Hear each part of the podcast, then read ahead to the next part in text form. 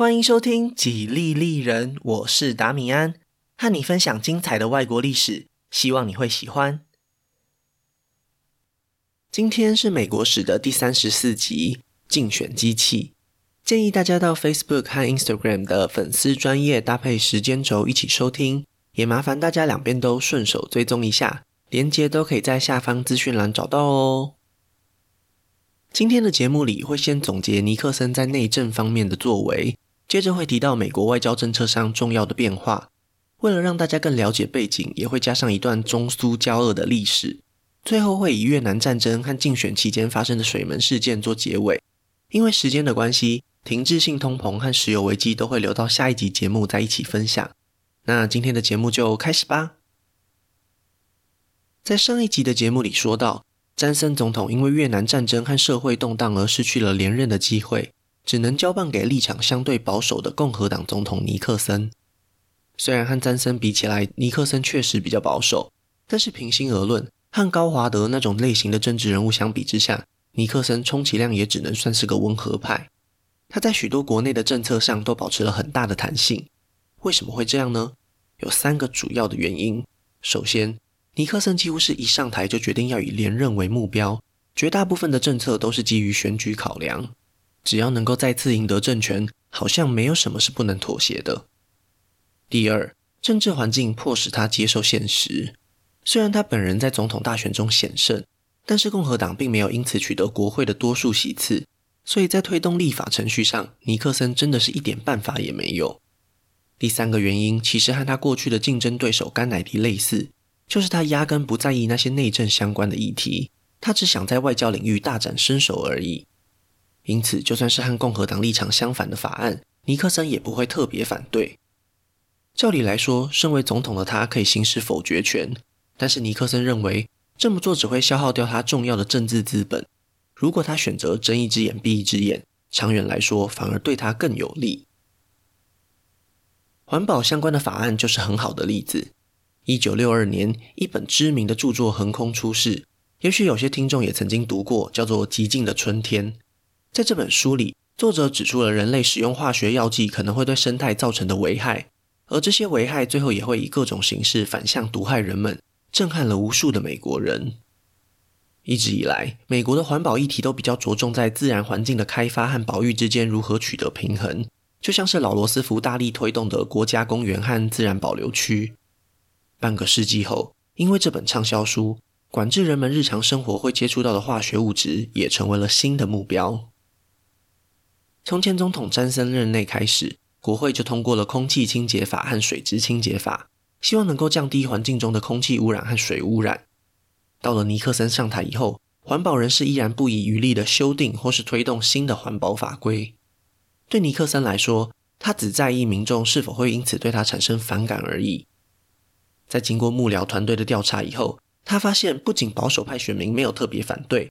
甚至在中间选民或是少部分自由派选民中，还意外地获得了正面的评价。既然如此，那为何不从善如流呢？最后，这些环保法规就在他的任内里再一次取得了明显的进展。尼克森也毫不客气地将这项民主党国会的成果收割成为自己的政绩，狠狠地赚了一大波声量。除此之外，尼克森还成立了环保署，开始制定噪音污染的标准。这些行动虽然毫无疑问地符合了环保人士的期待，但是其中很大的原因也是因为尼克森认为这些措施会对政府的形象有加分的效果，倒不见得是真心认同保护环境的理想。尽管尼克森在竞选期间不断向保守派选民宣传他将会终止詹森对于伟大社会的幻想，但是实际上他还是延续了前总统规划的大方向。除了刚刚提到的环保法规以外，尼克森甚至还提出了全国健康保险的进阶计划，希望可以让扩大实施的联邦医疗保险和私人保险公司合作，提供民众更全面的保障。下一次有总统愿意提出类似的法案，已经要等到二十年后了。另一个尼克森值得肯定的成就就是推动性别平等。他在第一个任期的尾声里通过了性别教育平等法案，让女性在高等教育中和男性享有同样的待遇。为两性平权立下了一个重要的里程碑。如果单就以上几点，实在很难将他和詹森做出区别。不过，在黑人民权的领域，就不是同样的一回事了。在詹森总统即将卸任时，那位曾经开启民权运动浪潮的首席大法官华伦，也因为年纪的关系选择退休。本来詹森早就已经挑好他想要的人选，只不过在参议院里再度面临了冗长辩论的阻碍，这个职位因此一直悬而未决。最后提名首席大法官的权利，当然就落到了下一位总统的手上。尼克森选择了和他一样来自共和党的伯格，因为过去伯格曾经多次批评华伦大法官。而尼克森在竞选时也曾经向民众承诺过，要重新打造一个合乎民众期待的最高法院，因此伯格在他的眼里是再适合不过的人选了。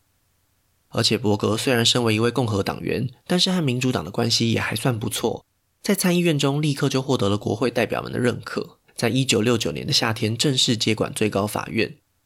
尼克森本以为伯格会因为被提名而对他心存感激，未来将会在最高法院报恩。没想到几个月后，他就发现这只是他一厢情愿的幻想而已。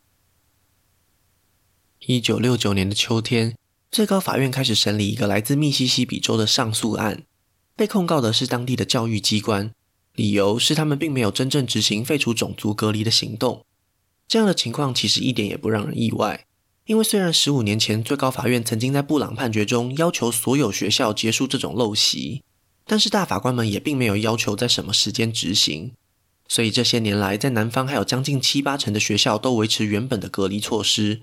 从客观的角度上来看，那些南方的学校并没有违反法律的规定，最多只能算是钻法律漏洞而已。要能够改变现况，在大法官没有加上时间的规定以前，就只能仰赖联邦政府的行政部门了。詹森政府也看见了这个问题，所以在一九六八年制定了一个配套措施。如果南方的学校或是政府机关不愿意配合解除种族隔离，就会面临联邦政府的惩罚，像是停止联邦补助的教育经费。希望这么做能够加速南方的种族融合。不过事情很快就因为政党轮替而产生变数。尼克森任命的司法部长意识形态相当保守，在获得了总统的认可以后，决定向法院提出申请，希望可以延后詹森政府提出的行政命令。也就是说，先暂时不要对维持种族隔离的学校进行处分。在这种情况下，其实就等于是变相在鼓励南方教育机关装死，试图去扭转民权运动造成的影响。尼克森为什么会同意司法部长的决定呢？其实他本人并不是发自内心反对民权运动，只不过他更在意未来的选举而已。他从1968年的总统大选中发现，在很多的南方州里，有一部分支持种族隔离的白人民众将选票投给了独立参选的保守派政治人物华莱士，这才是尼克森当年只有险胜而不是大胜的原因。根据手下交给他的情报显示，华莱士已经开始规划要参加1972年的总统大选了。如果尼克森再不做点什么，华莱士还会继续瓜分他的选票。反正无论如何，黑人族群都会投票给民主党的自由派候选人，尼克森根本不需要在意他们的想法。现在当务之急就是要拉拢南方的白人选民，替自己的连任铺路。基于这种政治考量，尼克森才决定要延缓处分。然而，这种做法几乎是立刻就被民权运动的团体给发现了，他们马上就将此事通报给正在审理案件的最高法院。伯格大法官一开始也认为，其实延后实施并没有什么问题，但是在经过一番讨论以后，他也被同事们给说服了。最高法院随即驳回了尼克森政府的申请，并且还加上了一条新的内容，特别注明这种强制结束种族隔离的法则必须立刻实施。在未来的一两年内，黑人学童和白人一起就学的比例从原本的三成上升到了将近八成，取得了惊人的进展。这是尼克森始料未及的结果。虽然在这次和最高法院的对抗里，尼克森处于下风，但是他也得到了他想要的效果。就像前面提到的，他其实并不反对解除种族隔离，他会这么做只不过是一场政治表演。果然如他所料，许多南方的白人都认为总统站在他们这一边。尽管华莱士也大声谴责了最高法院的判决，他们还是更欣赏尼克森在这起事件当中扮演的角色。不过话又说回来，伯格大法官在处理司法案件时，并没有积极的帮助自己，对此尼克森还是感到很不满意。虽然这本来就是宪法当初设计的目的，不希望行政和司法之间有互相干扰的情况，但是尼克森总统强烈的控制欲和野心，都让他急于掌控所有能够影响美国政治的领域。也许伯格只是因为自由派同事太多才会屈服。如果能够把更多保守派法官塞进最高法院，那也许情况就会完全不一样了。从一九六九年年底开始，只要最高法院一出现空缺，尼克森就急着提名出身南方的大法官。这种意图实在太过明显，所以在参议院里占有多数席次的民主党很快就粉碎了尼克森的野心。接连几次提名被否决以后，总统开始在媒体上控诉民主党根本是歧视南方人。这些表演又再一次被南方的白人选民给看见，他们之中也越来越多人选择投奔共和党。这种成功的南方战略也将在下一次的总统大选中展现惊人的效果。既然尼克森在内政上的所作所为几乎都是为了连任，那么他在外交上又有什么重大的变化吗？如果要讨论尼克森政府的外交，那就绝对不能不提到另一个关键人物——亨利·季辛吉。这位来自哈佛大学的犹太裔教授。在一九六八年才正式加入到尼克森的团队之中，然而他的崛起比任何人都还要迅速，很快的就成为了总统最信任的外交顾问。为什么尼克森会愿意重用这样一位陌生的政治人物呢？因为在一九六八年竞选时，季辛吉向他提供了重要的情报。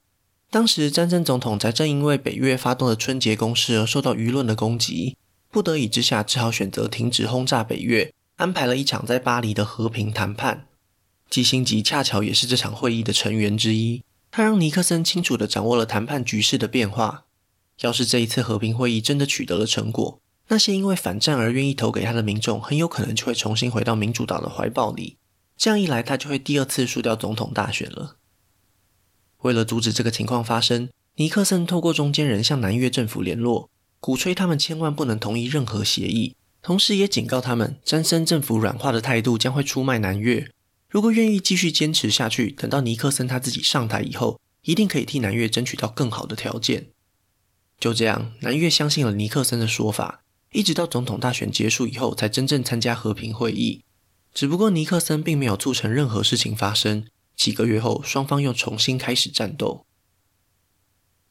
季辛吉的出现完全改变了尼克森在外交事务上的看法。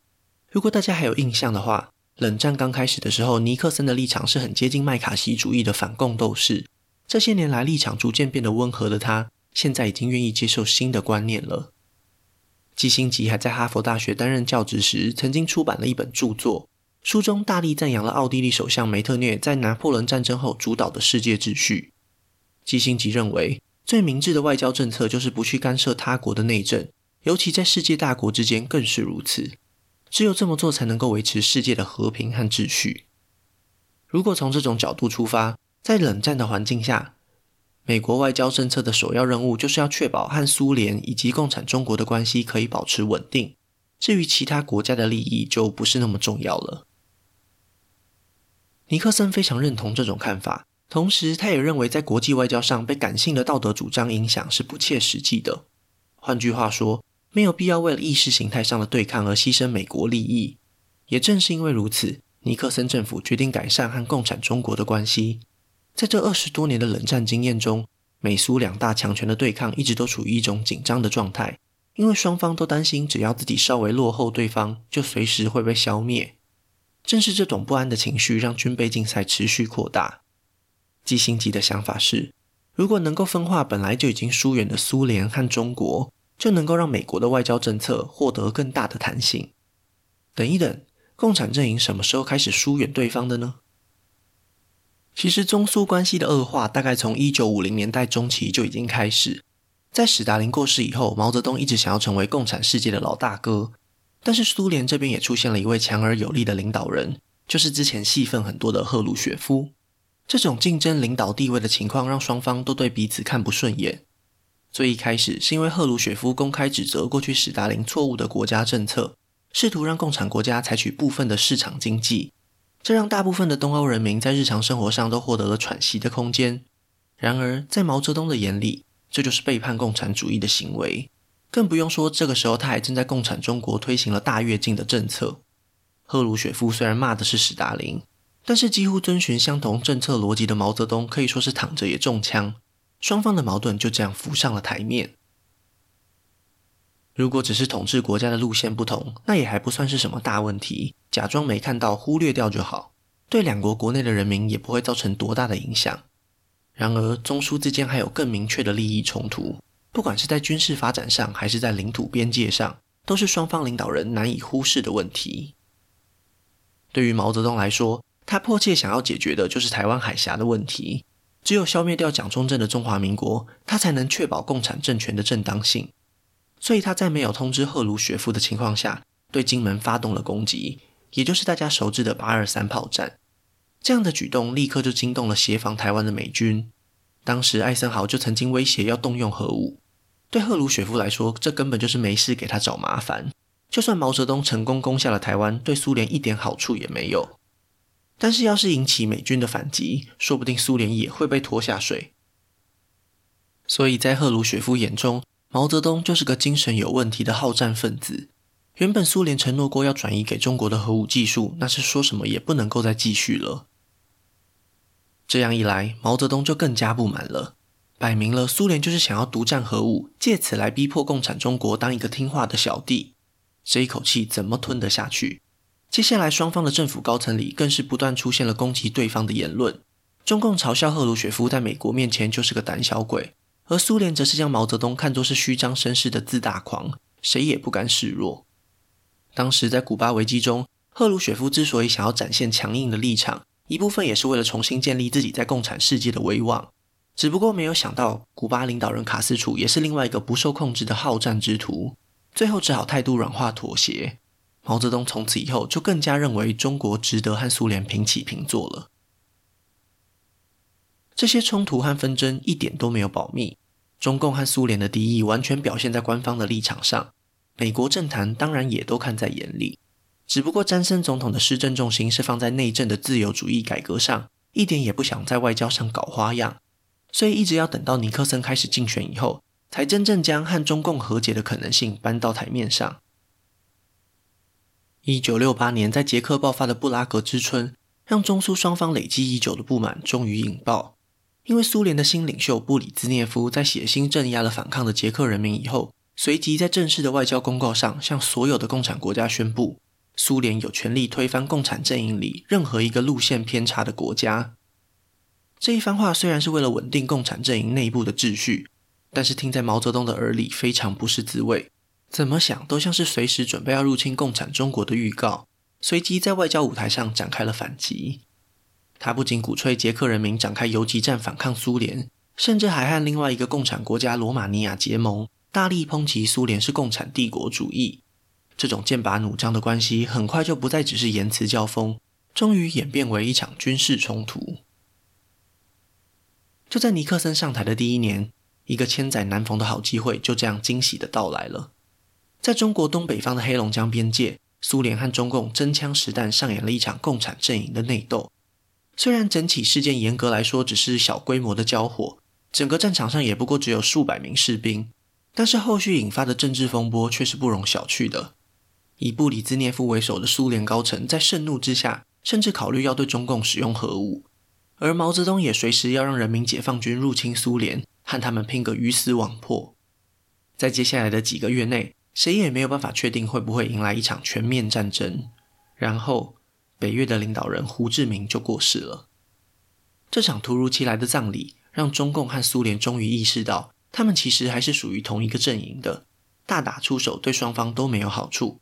危机就在葬礼过后无声无息地解除了。话虽如此，毛泽东对苏联还是非常不满。在这几个月内，布里兹涅夫不断派遣外交使者前往亚洲。试图怂恿印度和北韩一起孤立中国，这种不安的感觉让中共决定舍去过去反美的立场，同意和美国政府展开更友善的沟通。最开心的当然就是尼克森本人了。不过千万不要以为尼克森是一面倒的向中共靠拢，就在他尝试和毛泽东和解的同时，和苏联的外交联络也是一点都没有少。因为就如同前面所说，虽然冷战对抗的架构还是存在。但是尼克森政府最后想要达到的目标已经有了巨大的转变。只要世界局势都是在稳定可控制的范围之下，美国政府愿意和所有的世界大国和解。当美国和中共眉来眼去的同时，苏联也会担心美中联合起来对抗自己，因此最后也更愿意和美国达成协议。尼克森和季辛吉在操弄的这一套外交策略，可以说是非常有效，完全符合他们的预期。从一九七一年的春天开始，美中关系有了长足的进展。一切的开端是在日本举办的一场桌球锦标赛。当时参赛的美国代表队意外地获得了访问中国的邀请，当然是以体育外交的名义。不过就在几个月后，那位几乎可以全权代表尼克森的美国大人物季辛吉也踏上了中华人民共和国的领土，和中共官方展开了一系列的谈判。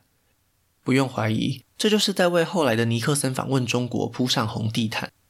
就在基辛吉搭上回程班机的那一天，联合国大会通过决议，让中华人民共和国正式取代中华民国成为会员国，同时也获得了安理会常任理事国的身份。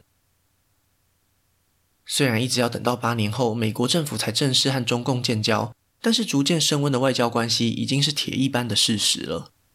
一九七二年的二月，尼克森在众多电视媒体的转播下，大张旗鼓地展开了为期一周的中国之旅。在冷战年代，这对美国民众来说简直是难以想象的画面。如果换作是任何一位民主党总统做同样的事，都有可能会遭到舆论的批评。可是他不一样，他是尼克森，那位二十年前因为失去中国而严厉批评杜鲁门的尼克森。正是因为这种反共的形象，反而成为了无形的保护伞。就像他和毛泽东解释的那样，有些事情左派可以挂在嘴边，但是终究只能让右派来做。这一次北京之旅很快就刺激到了苏联，布里兹涅夫担心中美已经达成了什么秘密协议，可能会对苏联不利，所以也一改过去强硬武斗派的作风，希望和美国进行和解的外交会议。尼克森就这样成为了第一位访问莫斯科的美国总统。在这次外交会面以后，苏联和美国签订了一份限制战略性武器的条约，虽然冷战并没有结束。但是对于维持世界和平，还是起到了一个象征性的作用。就在分别和中共和苏联和解以后，尼克森终于还是要回过头来把越南战争做一个了结了。虽然在竞选期间，尼克森曾经夸下海口要光荣的结束这场战争，但是事情的走向并不如他想象的那么顺利。当年相信他而延后谈判的南越政府，其实并没有真的讨到什么便宜。北越还是非常强硬的，要求美军全面撤出越南，当然也不接受两个越南并存的方案。在美国国内，民众很快就意识到尼克森并没有结束这场战争，反战运动又再一次死灰复燃，而且规模更甚以往。为了解决民众反弹的声浪，尼克森和季辛吉制定了一个新的计划，要将这场战争全面越南化。简单来说，就是要让越南人自己去打这场战争。慢慢减低美军地面部队的参与，美国可以提供的支援就是输送军火、军事训练以及空中支援而已。尼克森会有这种做法，其实一点也不让人意外。他非常明白，只要降低美国士兵的伤亡，在国内的反战情绪就会明显的降温，当然也会对他的连任选举产生正面的影响。不过，既然尼克森政府撤离了大量的美国士兵，在东南亚的影响力也会大幅下降。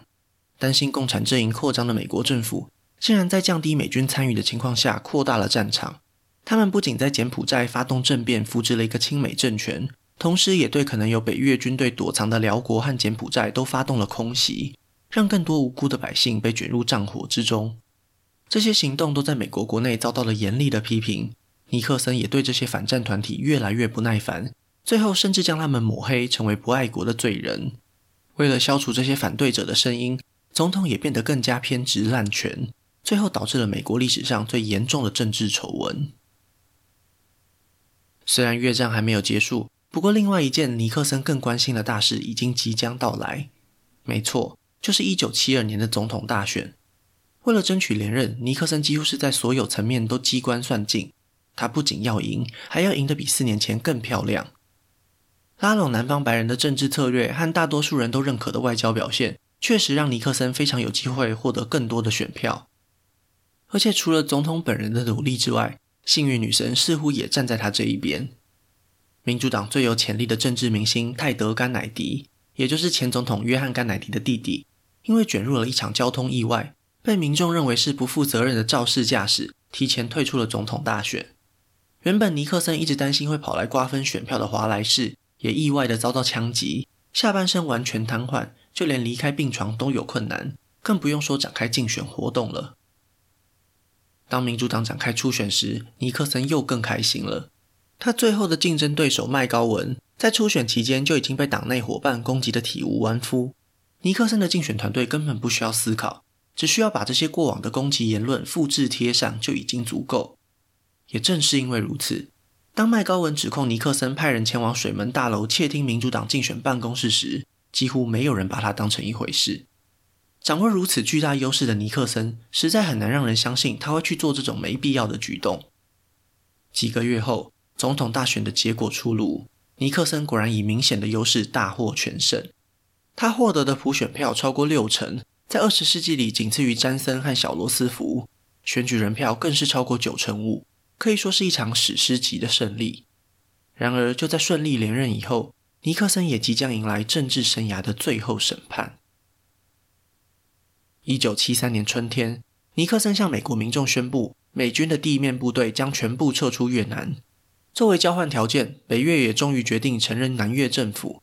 这就是尼克森所谓光荣的和平。确实，北越的态度有软化，因为过去一年多里，尼克森和中共以及苏联的和解发挥了功效。身为共产阵营小弟的北越，看大哥们妥协了，当然也要懂得察言观色。不过，从现实的角度上来看，北越在美军撤出以后，还是占有相对的优势。不到两年后，越战就以北越全面占领越南告终。尼克森所做的，只不过是让美军切割越战失败的事实，替美国保留了最后一点点国际尊严而已。在另一个尼克森着急想要撤退的战场，就没有办法保留任何光荣的和平了。同样，在一九七三年的春天，水门案被送上法庭审理。被告们在恐惧之下透露了白宫高层可能参与此事，引起了民主党参议院的兴趣。他们特别召开了水门案听证会，传唤尼克森前往国会接受调查。一开始，尼克森坚称水门案与他无关，这样的说法其实可能是真的。虽然闯进民主党办公室的成员隶属于一个叫做总统连任委员会的特别组织，但是也真的找不到任何尼克森指使他们的证据。绝大多数的美国民众都愿意相信总统的清白。本来事情应该到此为止，没想到三个月后，特别检察官竟然在总统办公室里发现了录音系统。这是尼克森为了政治考量而特别安装的。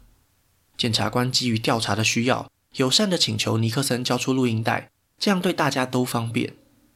尼克森犹豫了，他仔细评估过后，决定拒绝检察官的要求。从这个时候开始，总统的行为在旁人的眼里越来越可疑。如果不是心里有鬼，为什么不愿意交出录音带呢？随着日子一天一天过去，也越来越多证据显示总统可能在干涉司法调查，而尼克森也因为媒体和检察官的步步紧逼，陷入了一种接近疯狂的警戒状态。他怀疑身边已经有一个推翻自己的政治阴谋正在运作，任何不听从命令的官员都有可能是共犯，言行举止也因此更加暴躁。一直到同年的十月，又迎来了另一个新的转折点。由于特别检察官一直要求总统交出录音带，这种穷追不舍的态度让尼克森非常不满。最后，干脆下令让司法部长解雇那位特别检察官。没想到，司法部长不但没有同意，还立刻就选择辞职。无奈之下，尼克森只好命令副部长执行这项命令。结果，副部长也辞职了。虽然最后尼克森终于在政府里找到一个勉强愿意配合的部下，但是一切都已经太迟了。这一场发生在星期六的抗命事件被媒体取名叫做“星期六大屠杀”。几乎所有的国会议员都对总统任意解雇内阁的行动感到不安。这在美国历史上是极为罕见的事情，尤其是这些行为还牵涉到对总统的司法调查。尼克森不仅解雇了特别检察官。还下令让联邦调查局封锁检察官的办公室，这让一切看起来又更加可疑了。众议院实在无法忍受这种滥权的行径，随即开始起草弹劾总统的提案，就连许多共和党议员也都纷纷倒戈，加入了联署。在国会巨大的压力下，尼克森被迫任命一位新的特别检察官，当然是国会同意的人选，调查才又终于恢复进行。绝望的尼克森向全国民众发表了一场演讲，希望大家相信他，总统不是一个骗子。然而，经过几个月的时间后，已经很难有人再相信他的清白了。随着法院掌握越来越多的证据，被起诉的对象也越来越靠近尼克森政府的权力核心，最终纸还是包不住火。在隔年最高法院接管局势以后，被尼克森提名的大法官们也都决定要站在正义的这一方，要求尼克森交出所有的录音带和秘密谈话记录，这才揭露了所有的真相。在这些对话记录当中，民众发现了尼克森总统极其强烈的报复心态，但是和他所指挥的行动相比之下，那些偏激的言辞根本就算不上什么。原来尼克森一直都在滥用职权，在水门案发生的一个礼拜内，他就命令中央情报局阻止联邦调查局的工作，而且单纯只是因为担心手下不受控制的丑闻会影响总统大选而已。客观来说，水门案从头到尾都与他无关。尼克森本可以大方承认团队犯下了错误，直截了当的道歉就可以结束这次风波。没想到，就连这么小的事情，总统都想要动用公权力掩盖，实在是超出了民众的想象。几天以后，尼克森终于认清现实。根据他掌握的政治情报显示，最多只有十八位参议员会投票反对总统弹劾案。事情走到这个地步，已经是神仙也难救了。为了保留仅存的一点点尊严，他成为了美国历史上第一位自愿离职的总统。因为如果他不这么做，那么他将会成为第一位被成功弹劾的总统。当他坐上直升机离开白宫草坪时，留给民众的是因为石油危机而逐渐恶化的经济问题，以及对政府深深的不信任感。那今天的故事就先分享到这里，下一集我会继续分享更多属于美国的故事。